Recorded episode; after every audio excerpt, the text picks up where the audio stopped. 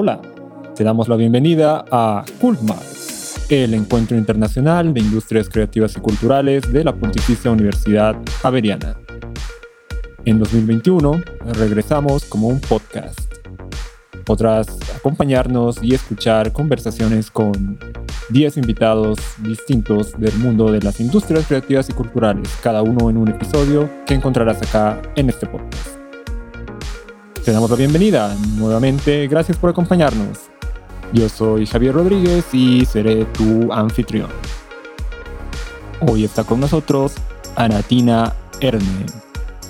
Ella es investigadora postdoctoral en la Universidad de Lausana, en Suiza. Con ella conversaremos sobre los espacios de exposición de arte contemporáneo en Bogotá, las galerías de arte, las dinámicas de cooperación y circulación de capital simbólico que se dan en ellas. Acompáñanos. Hoy tenemos el gusto de conversar con Anatina Erne. Ella es investigadora postdoctoral en la Universidad de Lausana. Antes también fue investigadora postdoctoral en la Universidad de San Galen, donde hizo su doctorado, en todos los casos estudiando eh, temas de, redes, de trabajo colaborativo en, en, las artes y en las industrias creativas y culturales. En su investigación doctoral se enfocó particularmente en las organizaciones artísticas de, de Bogotá y las formas en las que éstas colaboran y van construyendo lazos de cooperación.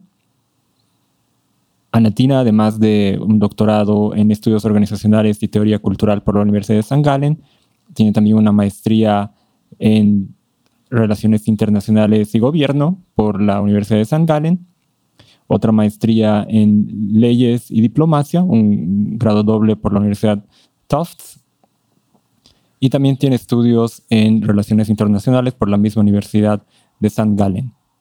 Anatina, muchas gracias por estar hoy con nosotros y compartir estos minutos con nuestra audiencia.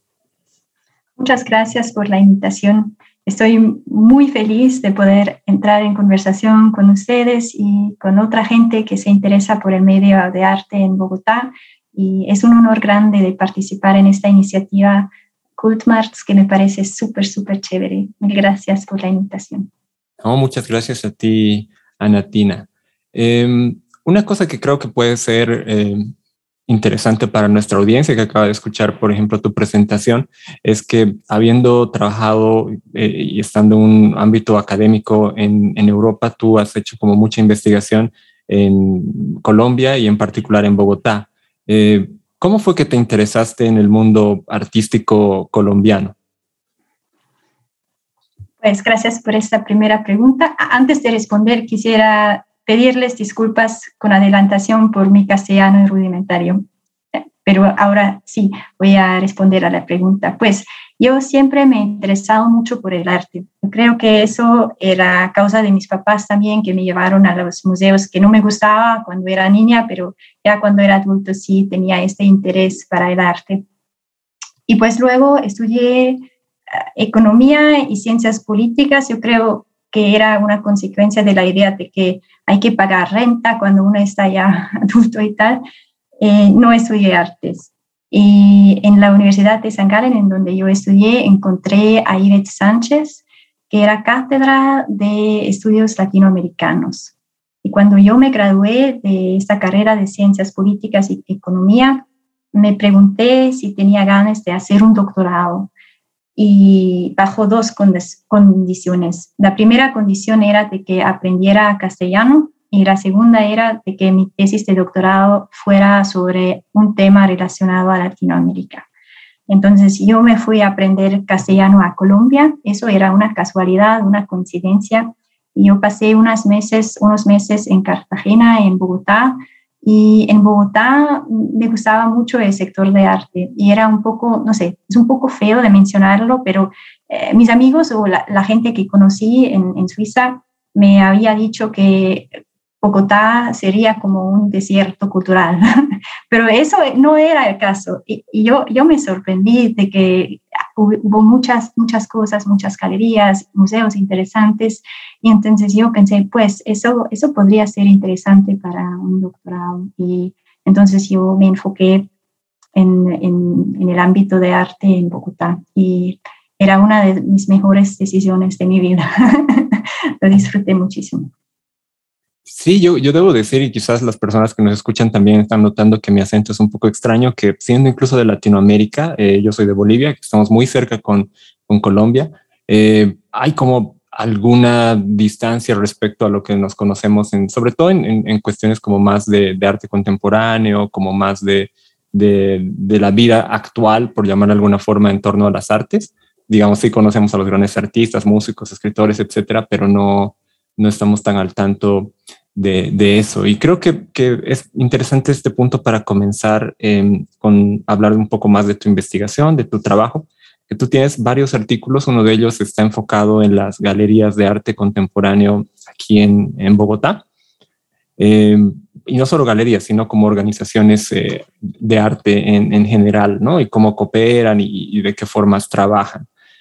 Eh, ¿Nos puedes contar a, nuestra audiencia un poco sobre qué fuiste encontrando tú en este proceso, qué, que viste en, las organizaciones, eh, si tienen algunas cosas que, que, tal vez tú crees que son como universales, que ocurrirían en cualquier lugar del mundo, o hay algunos mecanismos de cooperación que, que son específicos al contexto bogotano o quizás al campo artístico de las artes contemporáneas, eh, etcétera.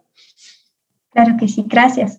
Pues en mi tesis yo analicé cuatro tipos de organizaciones, los museos, las galerías, los espacios independientes y fundaciones de arte.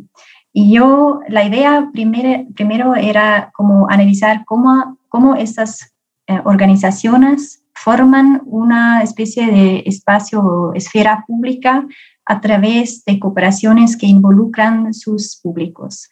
Y eso me pareció interesante en un contexto en cual todavía la gente no se siente tan seguro saliendo de la casa, por una historia larga de violencia. Entonces, yo, la, pregunta que me interesó, a, en, qué sentido el arte puede contribuir a establecer, reestablecer una esfera pública. Entonces, yo analicé cuatro formas de cooperación que crean como lazos entre públicos de, los, de los espacios.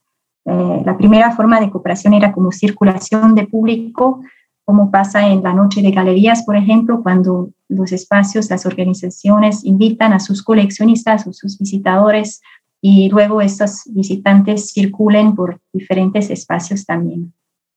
Eh, la segunda forma de cooperación que yo analicé era como participación en eventos en conjunto, como pasa en ARPO, o como pasa en otras ferias también, como Odeón y tal, como cada, cada espacio, cada organización invita a su público y lo trae a un evento central. Y pues la tercera es un poco parecido, es como la organización de eventos en conjunto, cuando las galerías o las organizaciones organizan estos eventos grandes, como pasa en bienales, por ejemplo, cuando unos espacios se juntan y se organizan y, y, y, y traen sus públicos. Y la cuarta forma es la circulación de contenido, como circular, como si yo como galería uh, represento una artista y ese artista luego está expuesto en otra galería otra, otro museo, una fundación tal. Así que el mismo contenido se ha visto por distintos públicos. Y en estas, estas formas de cooperación, yo creo que esas formas de cooperación no son tan especial o, que pasan en otros lugares también o que ocurren en otros lugares. Por ejemplo, en San Galen, en donde yo crecí, también tenemos una noche de museos, ¿no? de galerías, pero eso también pasa en otros lugares. Y igual que prestar unos uh, contenidos artísticos a otros lugares, eso también pasa, pasa en todo el mundo. Lo que me sorprendió tal vez es la frecuencia de, de esas cooperaciones o como nivel de cooperación, porque, por ejemplo, con esta noche de galerías, eso pasa, no sé, cada dos veces o solía pasar cada dos veces. Yo creo que ahora con el COVID ya probablemente es un poco distinto la dinámica, pero era bien frecuente. Como en San por ejemplo, esta noche de museos que ten, tenemos aquí pasa una vez al año y no más. Y luego también analicé como los motivos por esa cooperación Y eso yo creo que es parecido en distintos contextos. Yo creo que un motivo para entrar en cooperación es ganar reconocimiento para esas galerías o organizaciones de arte. Ser relacionado con otras organizaciones que ya están un poco más reconocidas es importante para ganar reconocimiento en, en, turno. Y entonces yo creo que eso es parecido en cualquier sitio e incluso puede ser similar en otros sectores culturales, como no sé si también pasa eso en, en la literatura, por ejemplo. ¿Tú en qué periodo de, de, tiempo estuviste haciendo este tu estudio aquí en, en Bogotá? ¿En qué años? Ah, pues eso es importante anotar tal vez. Yo, yo estudié los años 2011 hasta 2015 y entonces con, con el COVID y tal, me imagino que ya es muy distinto. Eh, no sé, tal vez podríamos, usted podría decir un poco sobre eso, contar si quiere, si sabe algo, no sé. Bueno, hay algunos trabajos que están todavía, creo, en, en proceso en torno a, a, estos, a estas transformaciones eh, como a, resultado del COVID y pues en general creo que tratan de recuperarse algunas de las dinámicas de, cooperación por, por un, un, punto que tú creo que traes a atención que es bien importante, que es este como de circulación de, y uso de capitales simbólicos, ¿no? Este reconocimiento, eh, capital social también puede ser, de contactos y, y demás. Em, yo creo que este periodo en el que tú has trabajado como que es bien interesante porque como que marca una transición o, casi hasta dos en el contexto colombiano que son un poco de salida de procesos más, más violentos, más conflictivos y de una cierta estabilidad o crecimiento económico y que en últimos años, bueno, ha venido, eh, pues bueno, el acuerdo de paz y, además eh, una serie de políticas eh, públicas bajo el nombre de economía naranja que han apuntado como a a fortalecer o generar más atención como mínimo para, para los sectores creativos y culturales. Una pregunta que me gustaría hacer, porque eh, esta tipología que tú nos, nos explicas es como relativamente, tú misma lo decías, común, quizás se daba con más frecuencia, con algunas características un poquito particulares en Colombia. Eh, viendo un poco más al nivel micro, quizás no, no, tanto como conclusiones de la investigación, pero tú, eh, digamos, en el qué hacer, en las formas de trabajar de las personas que, que hacen parte de estos circuitos y de estas eh, organizaciones, tú veías como diferencias respecto a, al momento de la carrera o de la trayectoria, digamos, si había artistas más jóvenes que estaban todavía como eh, consolidando sus carreras, que hacían cosas distintas a las personas que estaban como más consolidadas, quizás estas tenían como acceso a más recursos, sería normal, o simplemente compartían los mismos problemas sin importar cuán consolidado estés o cuán emergente fueras? Pues uh, intento de responderlo, pero realmente eh, mi investigación era más sobre las organizaciones que sobre los artistas. Pero yo creo que a nivel de los artistas, lo que yo noté o que me pareció interesante también autorreflexionándome, es que yo cuando yo entré este circuito, yo tenía la impresión o la idea de que habrá mucha, mucho arte sobre la violencia o eso que era un tema muy importante. Y allá me, me di cuenta de que especialmente una, una, generación de artistas jóvenes, no, no, eso no es el tema que, que trabajan o no es el tema eh, que le, que le que, les está preocupando lo más. Son artistas que han crecido en ciudades tremendas que no han tal vez experimentado esta ola de violencia que ha tomado lugar más bien en el, en el campo y tal. Entonces, eso no es el tema que, que les ocupa y, por qué debería eh, ser un tema, no sé, es que tal vez también una expectativa de una, de una persona que viene de afuera y que tiene unas concepciones un poco estereotípicas sobre el, arte colombiano. Y pues luego también lo que me pareció interesante con respecto a los artistas que ya han tenido una carrera o que son ya establecidos, es que allá yo noté algo que, me parecía interesante y, yo creo que he observado un cambio de discurso en estos años y es que muchos de estos artistas sí han trabajado sobre la violencia y han sido discutidos bajo el, concepto memoria, que están contribuyendo a una memoria, unos episodios no tan chéveres para Colombia. Y ese discurso me parece ha cambiado, eh, se ha cambiado en referente, visionario y pionero.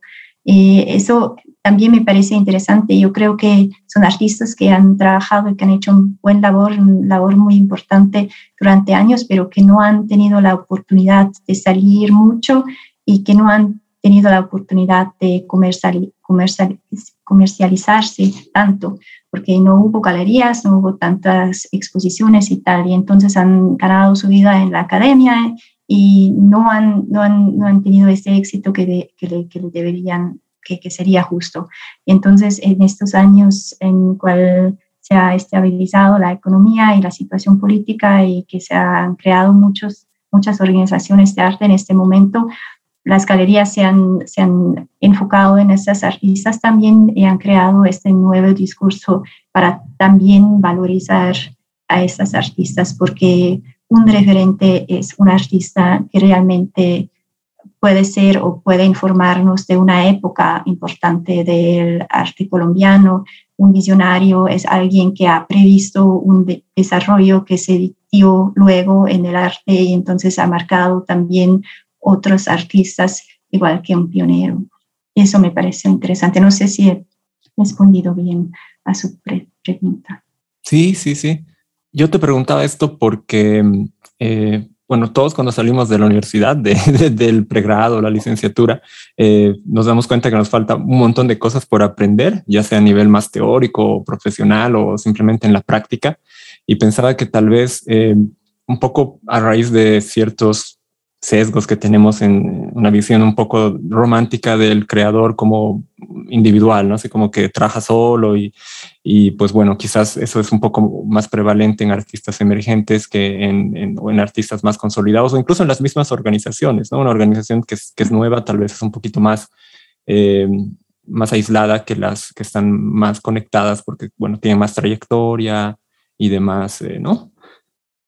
Ahora tengo otra pregunta que me gustaría hacerte relacionada con el periodo que tú has estudiado, ¿no? Porque este, principios del 2000, de la década pasada, ¿no? 2010, 2011, como que hubo un pequeño boom del arte contemporáneo en Colombia, ¿no? Y esto generó nuevas oportunidades tanto a nivel nacional o internacional, que como tú decías, revalorizaban artistas que tal vez 10 años o 20 años antes no habían tenido esas oportunidades. Eh, ¿Tú crees que estas dinámicas de cooperación, de trabajo más colaborativo que tú has encontrado, son un resultado de que haya existido esas oportunidades o, es al revés, digamos, pues bueno, tenemos que construirnos cosas y, llegamos a esto y nos creamos nosotros la misma oportunidad. Yo sé que es una pregunta como de la gallina y el huevo, no sabemos cuál vino primero, pero no sé si tú tal vez tienes alguna, alguna intuición respecto a esto pasó y entonces fue por, por ese lado.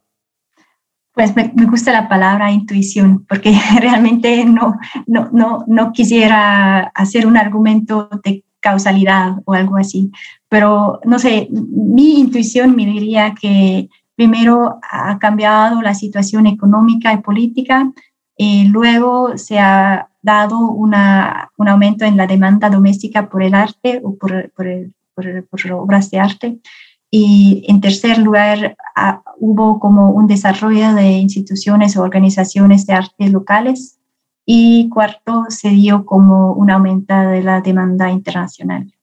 Y no sé, estoy feliz de explicar un poco más. Yo creo que en los años 90 Colombia ha sido sumergido en una ola de violencia y también ha visto unas reformas ah, de liberalización y privatización que que han afectado la, desigualdad en el país. Entonces, esto no era un entorno en cual las coleccionistas se sintieron como cómodo para comprar arte, porque después de todo el arte es un bien de lujo y si hay como inseguridad eh, política o, económica, no, no, está, no, está muy no conduce a comprar arte. Entonces, con una mayor estabilidad política económica en los años 2010 o algo así, también la gente tenía esa tranquilidad de invertir otra vez en el arte. Yo creo que eso esto se notó. Y a, partir de esta, este aumento de una demanda doméstica, también se dio un desarrollo mayor de, las, de las instituciones. Yo creo que al inicio hubo unas galerías pequeñas y entonces se, se, dio ese desarrollo. Y tal vez vale la pena destacar un poco eh, la fundación de Arco. Yo creo que era importante para el medio. Yo creo que de un lado ha visibilizado, visibilizó uh, como las galerías ya existentes, y también les dio como una plataforma para hacer ventas. Entonces también tal vez incentivizó o, dio la idea a otras galerías de, que es, una, es un, negocio viable, que, que se, se, puede hacer una galería, que, es, es un, que, que, vale la pena. Ah, entonces se crearon también más galerías a través de eso.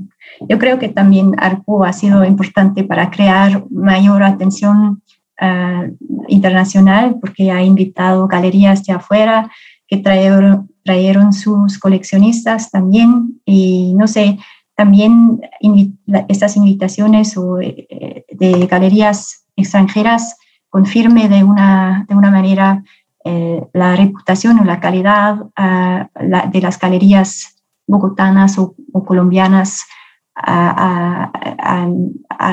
en comparación con otras galerías internacionales. Si yo soy un coleccionista de Suiza, yo no sé qué galerías son buenas en Colombia, pero si yo veo que la galería en cual tengo confianza y con cual ya he comprado en Suiza está en esta feria, supongo que las otras galerías que han pasado por la misma selección, por el mismo comité de selección, están igual de, de calidad y que tal vez vale la pena también comprar de ellos.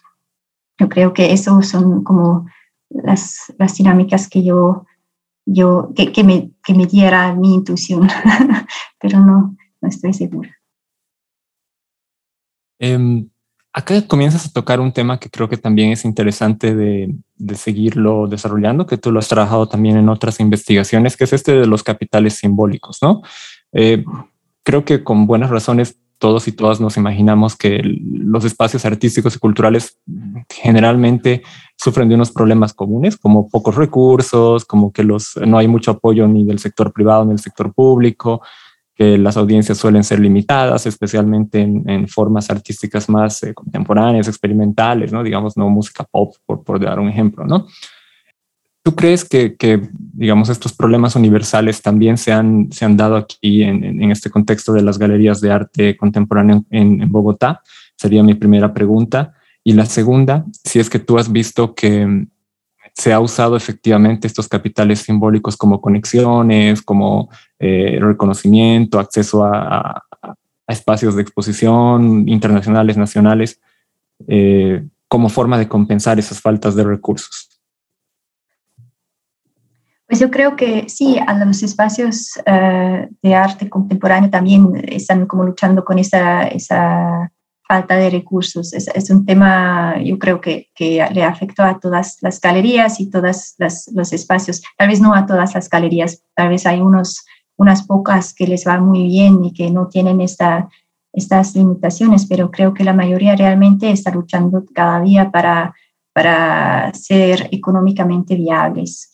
Y entonces yo creo que la dinámica entre el capital simbólico y el capital económico, si digámoslo así, no es algo de compensación o tal vez es más complicado de compensar con compensación. Yo creo que se puede convertir, o yo creo que el capital simbólico es clave para también luego tener éxito financiero porque si uno no está reconocido en el medio es muy difícil destacarse o, no, va a vender arte, no va, no va a tener éxito tampoco en, el, en el, sentido financiero.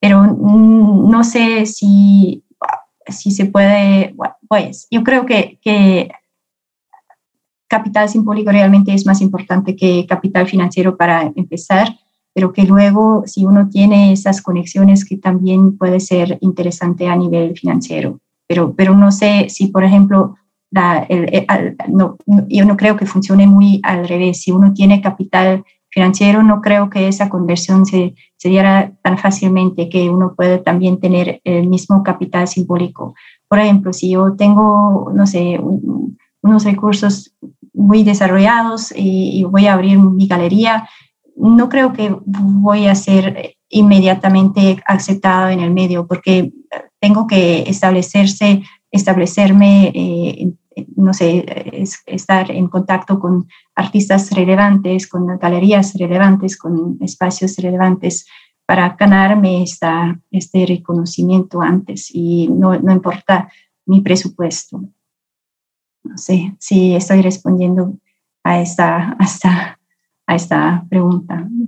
Sí, sí, por supuesto. De hecho, creo que tenemos un, un ejemplo eh, muy fácil de entender en otro campo como podría ser el fútbol, ¿no? O sea, hay estos clubes que ahora tienen un montón de dinero porque alguien se los compró, pero no ganan inmediatamente prestigio, por mucho que en el en un periodo más largo puedan fichar a jugadores como muy famosos y, al final de cuentas muy buenos, ¿no? Entonces, creo que, que, es clave lo que tú apuntas, que, digamos, no es que por tener mucho capital económico puedas comprar prestigio. Más bien creo que yo estoy de acuerdo contigo, pasa un poco al revés, ¿no? Si tienes este capital eh, simbólico que podría ser social, de, bueno, conexiones, conocidos, o capital más de tipo cultural, como, no sé, reconocimiento, haber ganado premios, estar en, galerías muy reconocidas o que enseñen tus obras en una academia. Eso sí puede como, quizás no es la mejor palabra compensar, pero en, lugar de tener que eh, usar unos recursos económicos para acceder a unos espacios de circulación, puedes conectarte a partir de tus, eh, de tus conexiones sociales, ¿no? Es decir, bueno, entonces acá podemos eh, también trabajar y hablar con este otro artista que si no fuera que yo conozco al curador o a la curadora o al galerista o a la galerista de este otro espacio, no, no le llegaría, ¿no? Por mucho que le digas, si vienes a mi galería vas a vender mucho, ¿no? Exactamente, lo ha explicado muy, muy bien. Es, es, son las palabras que, que, yo creo que son exactamente pertinentes. Bueno, gracias, eh, Anatina. Eh, pero ahora sí yo te hago una pregunta que tú tienes que contestar. esto lo estamos viendo como desde un lado eh, positivo, ¿no? Pero también puede reproducir unas dinámicas de exclusión que ocurren eh, en todo, en todos los campos, pero quizás son un poquito más eh, complejas en, sociedades muy estratificadas en términos de clases sociales, ¿no? Es decir, hay un, nicho muy conectado a, una clase social elevada, con muchos recursos, con conexiones sociales y políticas que puede ser la que domina también el arte contemporáneo porque tiene acceso a sus recursos, ¿no? El mismo cuando, surge la idea de capitales simbólicos en Bourdieu era un poco esa su idea, ¿no? Es decir, mm. da igual que seas muy capaz en la escuela de ingeniería, si sabes sobre óperas y si sabes cómo hablar, vas a tener como unos retornos que alguien que no sepa eso, pues no, no lo va a poder hacer, ¿no? Em, ¿Tú crees, no sé si esto lo has visto en tu investigación, tal vez eh, no, no, estaba tan como, como presente, pero tú crees que pueden reproducirse esas dinámicas de exclusión social en torno a los capitales simbólicos también en el mundo del arte contemporáneo? Yo creo que la cooperación con motivo de ganar prestigio o reconocimiento, algo así, como lo has mencionado con Bourdieu, también son un poco exclusivas o, también pueden crear exclusión. ¿Por qué? Porque como actor o galería o espacio de arte o no sé, Em, yo quiero cooperar con la galería o espacio de arte que ya tiene un poco más de reconocimiento que yo. Entonces, no quiero relacionarme a un actor que tiene menos prestigio.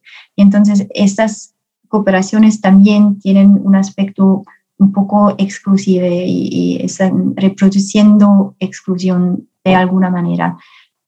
Sin embargo, yo creo que tal vez no son o son más inclusive que una, las, las dinámicas alrededor del capital económico, porque también hay, no sé, formas de cooperación que no son tan visibles o en cuales se puede acceder estas, estos circuitos un poco más. Por ejemplo, si hay una noche de galerías, una galería que está ya muy establecido, va a ser parte porque está teniendo lugar en su barrio y tal, entonces eh, tal vez le da igual si una galería menos uh, reconocido también entra en este evento. Entonces eh, allá hay como unas formas de cooperación que yo creo que son un poco menos, menos visibles tal vez y que también permiten a entrar más fácilmente. Eso es mi, eso es mi hipótesis.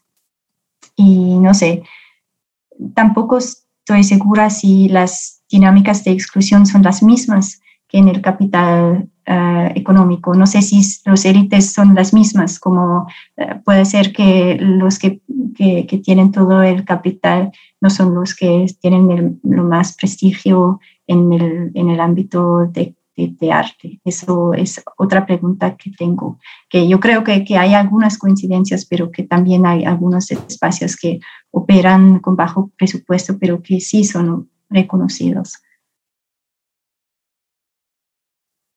Esto que tú mencionas es bien interesante porque muchas veces se escucha en, entre los artistas, incluso entre los mismos académicos. otra invitada a, esta serie de podcast es Amy Whitaker de NYU y aprovecho para hacer la invitación a nuestra audiencia si quieren escuchar ese episodio que ella ha escrito hace unos meses o ha lanzado hace unos meses un libro que se que lleva eso en el título, ¿no? Es como Economics of Visual Arts, Market Practice and Market Resistance, ¿no? Y ahí le preguntamos por qué toma esa metáfora como para un poco explicar que, bueno, hay una práctica de mercado, pero también una resistencia de mercado. Y habiendo hecho el anuncio publicitario para nuestra audiencia, Anatina, me gustaría preguntarte em, si tú has visto un poco de esta lógica más como contrapuesta, más dual, ¿no? De unas galerías que sí se juegan mucho por lo que sería un mercado del arte contemporáneo, por unos circuitos muy, muy mainstream, muy establecidos, y otras que resisten un poco esto, ¿no? Es decir, que son más eh, autogestivas, más contraculturales, más underground incluso, y si es que hacen cosas parecidas o, totalmente distintas, si fuera el caso. No sé si realmente he entrado a estos circuitos underground y contra, contra, no sé, contra mainstream y tal, pero he observado algunas prácticas de espacios que me parecieron interesantes. Uno se refiere a crear como prestigio o ganarse esa reputación, que era un espacio, una galería muy joven, que no, no tenía un año cuando yo la entrevisté, ya tenía como 12 empleados y me había preguntado cómo, cómo funciona eso. Y allá me encontré con un modelo que generó como selección era, ellos tenían como un comité de selección para los artistas que iban a involucrar y ese comité de selección consistió de curadores que ellos seleccionaron ellos. Entonces era interesante para los curadores de ser seleccionados por parte de ellos porque ya se destacaron de otros curadores que no habían pasado por esta selección para los artistas era interesado a afiliarse a esta galería porque también hubo como un proceso de selección muy clara y muy transparente que también les destacó de otros artistas.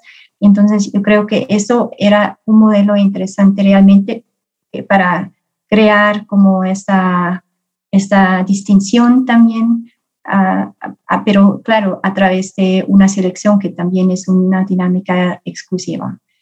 Y luego también hubo un espacio de arte que me pareció interesante que ha luchado mucho para, para, para operar porque no era fácil económicamente y ellos han creado eventos que eran no tan exclusivos, pero que atrayeron un público, más grande. En particular, mostraron películas y hubo, hubo, como fiestas en esta galería y lado hubo estas, estas exposiciones de arte. Y allá me preguntaba también si, si este modelo no de una manera dañara un poco el valor de, la, de, las obras de arte, porque están relacionados ya con otras cosas que no están en el medio de arte propiamente dicho, y entonces está como, no sé, no está, no está visto bien o de alguna manera se afecta con cuál estás relacionado, afecta el valor de la obra y de la obra de arte. Entonces, estos dos modelos eran como un poco, son un poco opuestos como, como negocian esa tensión entre bajo presupuesto y prestigio o reconocimiento. Pero ambas me parecieron muy interesantes.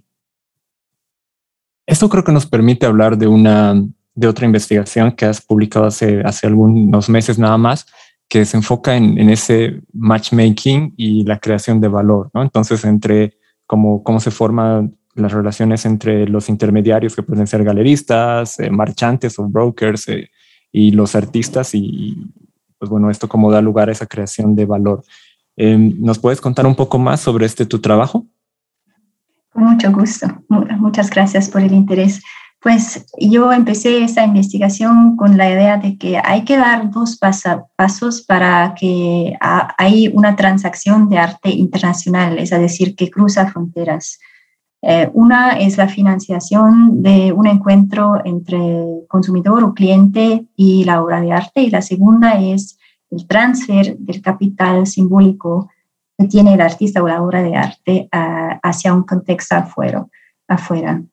pues el primero, la financiación de un encuentro entre el, comprador y la obra de arte tal vez no es tan importante en esta época porque yo creo que a, causa del COVID ya se ha transferido mucho del mercado ah, hacia en línea, en, pero en, esa, en este momento mm, esas, esas ventas de arte se dieron principalmente en un encuentro físico, porque el, comprador tenía que ver a la hora y tenía que establecer como una confianza y no era muy común que compraba arte eh, solo por verla en, el Internet.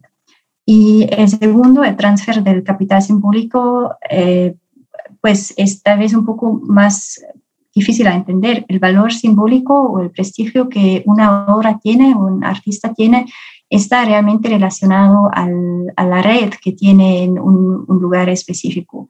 ¿Qué distingue una obra de arte de un objeto como tal? Es que está expuesto en un museo, una galería, que un curador la elige o que, está seleccionado por, una, revista y tal, y que se discute. Entonces, el valor realmente se da por toda esta red que, que crea un objeto de arte alrededor de sí eso, eso mismo. Y con un artista es igual, el valor o el, el prestigio, el reconocimiento de un artista depende de, las colecciones en cuál está, de los museos en cuál está, de la galería que, representa y, y, tal.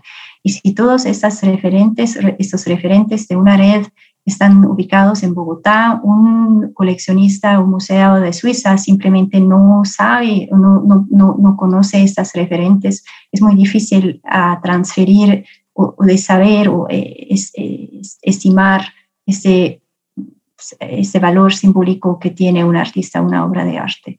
Entonces, lo que uno necesita es como un, intermediario que también está muy bien establecido en el, en el contexto en cual se vende la obra de arte. Si un curador bien conocido en Suiza discute la obra colombiana en una revista acá, el coleccionista ya va a tener confianza en esta obra o va a interesarse o va a entender mejor el capital simbólico que trae esta obra de arte.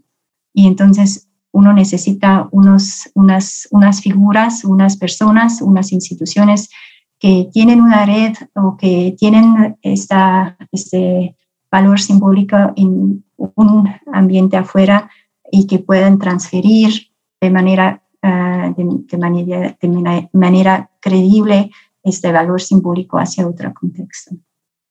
Y, no sé, en la investigación distingo como cuatro tipos de intermediarios, unos que son reconocidos internacionalmente, pero que no tienen los recursos para financiar un encuentro, entonces una venta de arte.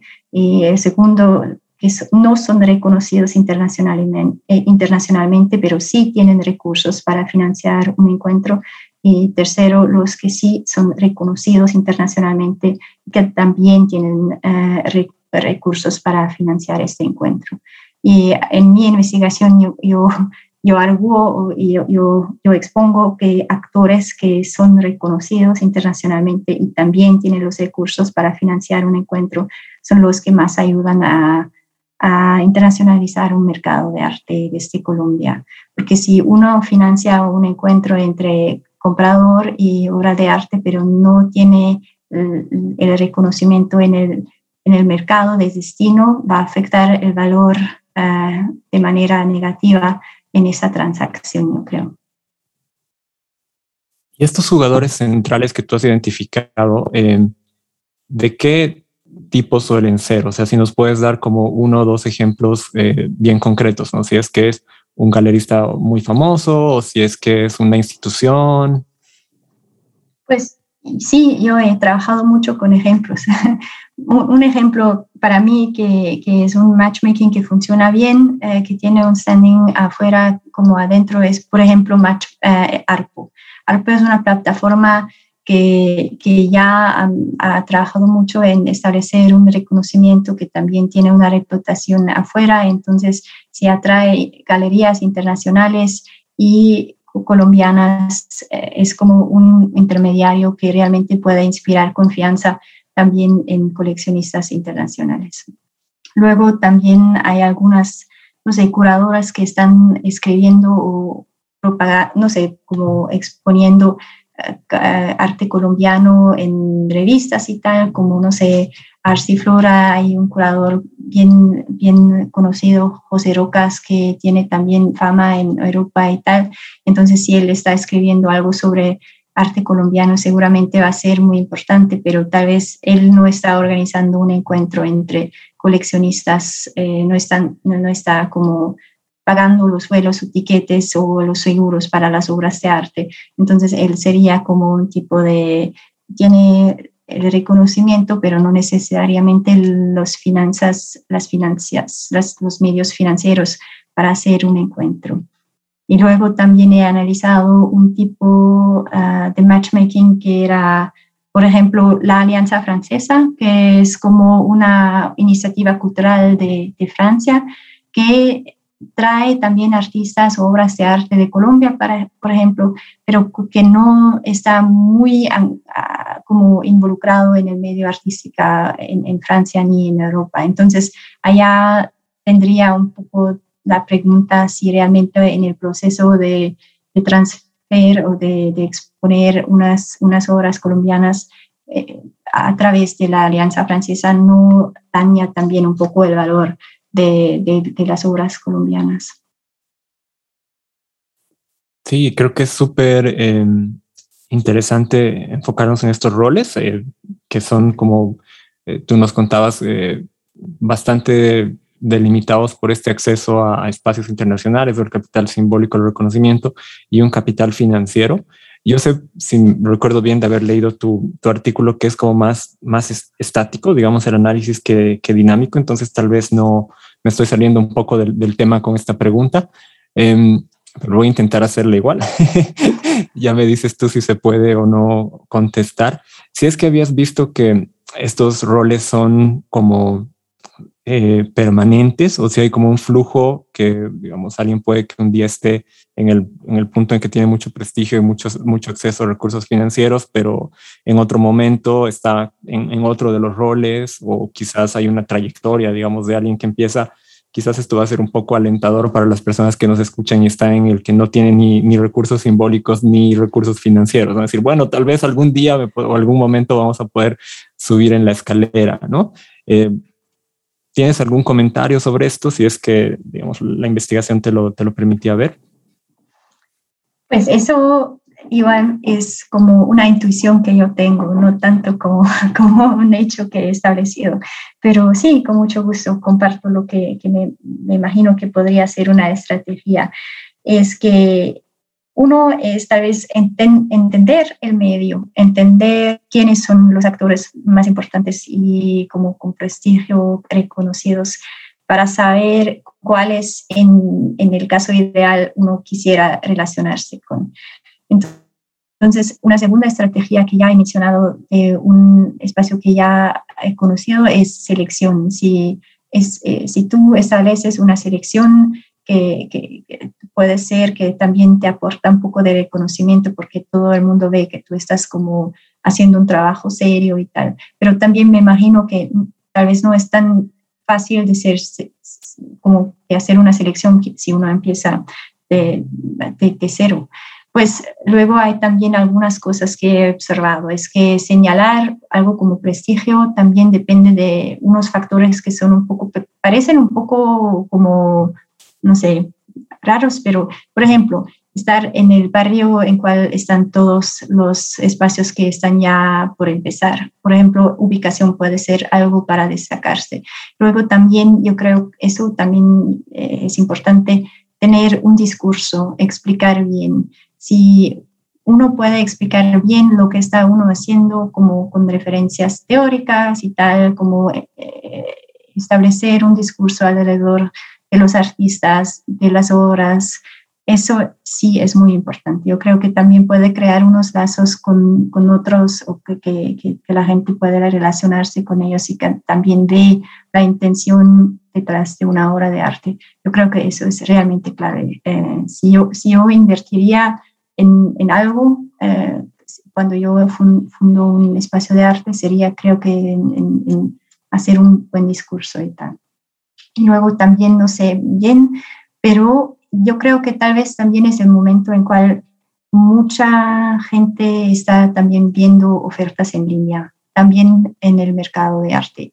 Y eso puede ser una oportunidad también para, para, para gente joven. Yo creo que realmente eso, eh, el COVID está, afecta mucho y allá se da un cambio y puede ser una oportunidad de estar presente y tener una buena presencia en línea. Eh, puede ser una idea también. Y luego no sé si, si para crear como un prestigio, un reconocimiento, lo que observo en Colombia es que si uno viene de afuera ya está como visto como algo interesante. Entonces, algún aspecto internacional puede ayudar mucho. No sé, no sé realmente si está algo que es particular en Bogotá o en, en Colombia, pero tener un aspecto internacional es bueno. Entonces, si, si, si yo tendría un espacio, sería un artista, tal vez trataría de entrar en cooperación o en relación con un espacio parecido afuera. No, importa si no es una galería de lujo ni, nada, pero como que tener esta, este, este vínculo de, con otro afuera, yo creo que puede ser interesante también. Estos son apuntes muy valiosos que, nos propones. Muchas de las personas que nos escuchan son eh, artistas emergentes o también estudiantes o artistas en formación. Entonces creo que, les da como mucha, eh, mucha luz, muchas eh, insights, diría, ¿no? Como algunos pequeños elementos a los que prestarle atención, porque claro, cuando pensamos en instituciones como puede ser Artbook, que ya tiene mucha trayectoria, que tiene un reconocimiento nacional e internacional muy establecido, eh, para alguien que está comenzando a acceder o crear algo que sea muy, muy comparable o parecido, no, no es tan inmediato, ¿no? Pero bueno, con estas cosas que tú nos comentas de, de conectarse con espacios similares a los que puedes acceder por, por, Internet, ¿no? Y que puede ser una galería independiente, emergente en, en, Buenos Aires o en Berlín o en cualquier otro lugar, justamente para tener este elemento internacional y también eh, en esa construcción de un discurso que, creo que también puede ser bien relevante para comprender las formas de valor simbólico que puedes eh, generar y cómo circularla, ¿no? Porque si uno dice, pues bueno, puedo hacer de todo un poco, no, tampoco es, tan, tan inmediato decir, ok, puedo ir a estos espacios de circulación o buscar estos intermediarios o cooperar con estas organizaciones, porque si nos fijamos en una categoría tipo arte contemporáneo, pues estamos todas, ¿no? Si decimos eh, videoarte, hay un montón. Eh, pero cuando hablas ya de videoarte sobre un tema o, con enfoque de género o alguna cosa, pues bueno, te va como fortaleciendo eh, esa propuesta, ¿no? Bueno, eh, Anatina, creo que esto me lleva a mi última eh, pregunta, em, que está un poco relacionada a lo que hacemos en las universidades, ¿no? En, estas tus investigaciones y tu trabajo en, en, torno a las artes y el, campo en general del arte contemporáneo en, Bogotá, ¿Cómo has visto tú ahí la participación de las universidades como instituciones y de los estudiantes y los, no sé si los profesores también en estos espacios, ¿no? Eh, ¿Crees que, que, hay algunas cosas que funcionan, otras que, que tal vez podríamos intentar acentuar o, o, cambiar o mejorar? Pues no sé, yo creo que en algunos espacios he observado que hay como unos talleres, unos internships eh, de, los, de las universidades que cumplen en su, en su no sé, currículo, currícula, y eso me pareció muy interesante porque realmente, no sé, da un, los estudiantes pueden aprender o pueden ver una organización de arte de, desde dentro. Yo creo que eso puede ser muy interesante e importante para, para ver cómo funciona, qué, qué, qué, qué, se, qué se puede en un espacio así y qué no se puede en un espacio así. Y yo creo que eso vale la pena hacer, a mi modo de ver. Yo creo que también las universidades podrían, no sé, ser tal vez también hacer como exposiciones o algo así, hacer un poco más también un, un, lugar en donde la gente va para inspirarse de alguna manera. No sé, no sé qué tanto lo hace la Javeriana, no, sé, pero eh, yo creo que la Universidad Nacional en los 60 o 60 tenía el, al bambo dentro de sus, dentro de sus, sus muros. Y eso me parece muy chévere, esa, esa conexión entre la academia o eh, el, arte, como la investigación que puede ser no solo por métodos objetivos y empíricos y tal, pero también una, una investigación también se puede llevar a cabo desde una, una estética o algo así.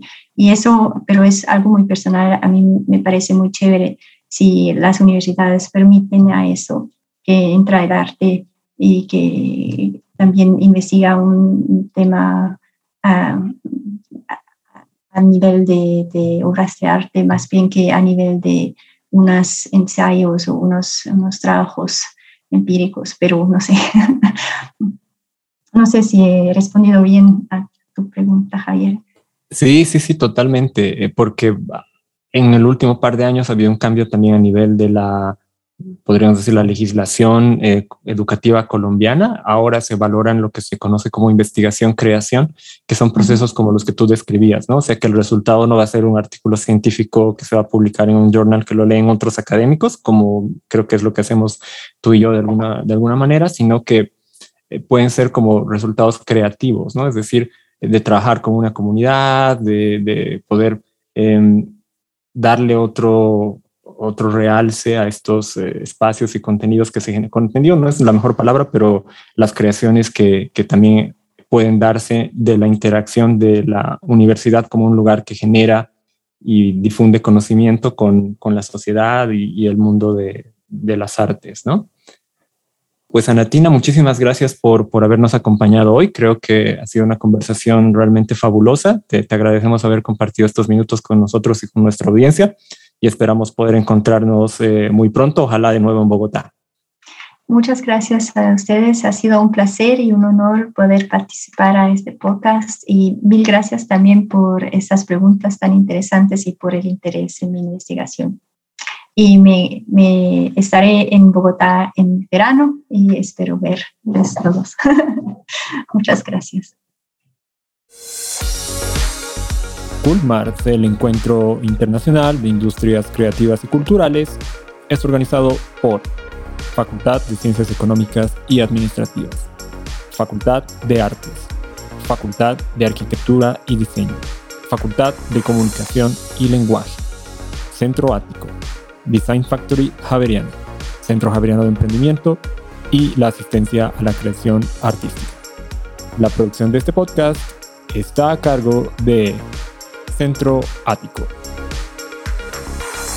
Podrás encontrar todos los episodios de este podcast en la web cultmarts.com. También puedes seguirnos en las redes sociales, en Instagram, en cultmartspuj. Muchas gracias por acompañarnos. Esperamos que hayas disfrutado de esta conversación y que nos vuelvas a acompañar en el siguiente episodio de este podcast. Gracias. Esperamos volver a vernos muy pronto.